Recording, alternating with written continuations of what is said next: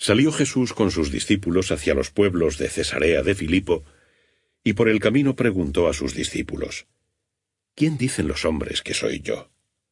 Ellos le respondieron, unos que Juan el Bautista, otros que Elías, y otros que uno de los profetas. Él les preguntó, ¿Y vosotros quién decís que soy yo? Pedro respondió, Tú eres el Cristo. Y les ordenó taxativamente que no lo dijeran a nadie. Y empezó a enseñarles que el Hijo del Hombre debía padecer mucho, ser rechazado por los ancianos, por los príncipes de los sacerdotes y por los escribas, ser condenado a muerte y resucitar al tercer día. Y hablaba de esto con toda claridad. Pedro entonces, tomándole aparte, se puso a reprenderle.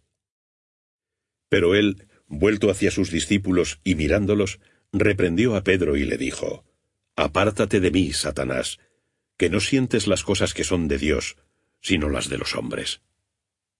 Y llamando a las gentes junto con sus discípulos, les dijo, Si alguno quiere venir en pos de mí, niéguese a sí mismo, tome su cruz y sígame. Pues quien quiera salvar su vida la perderá, mas quien pierda su vida por mí y por el Evangelio, la salvará. ¿De qué le sirve al hombre ganar el mundo entero si pierde su vida? ¿Y qué dará el hombre a cambio de su vida?